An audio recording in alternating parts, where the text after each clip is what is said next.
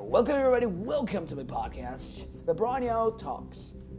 So we're gonna be talking a lot about many, many things that have happened recently in professional wrestling. We're talking a lot about professional wrestling. We're gonna be talking about a lot about culture and the things that have been happening in the world, the very most important things, and pretty much to keep you in touch with uh, every single week. Keep you in touch. It's it's gonna be interesting and it's gonna be fine. Fun. We're gonna have so much fun. Suggestions and everything on my Instagram at Vibranio999. You can go and check it out. Free and open for everybody. Uh, accepting every type of su- su- suggestions. I'm sorry. Accepting every type of suggestions in my over the DMs on Instagram.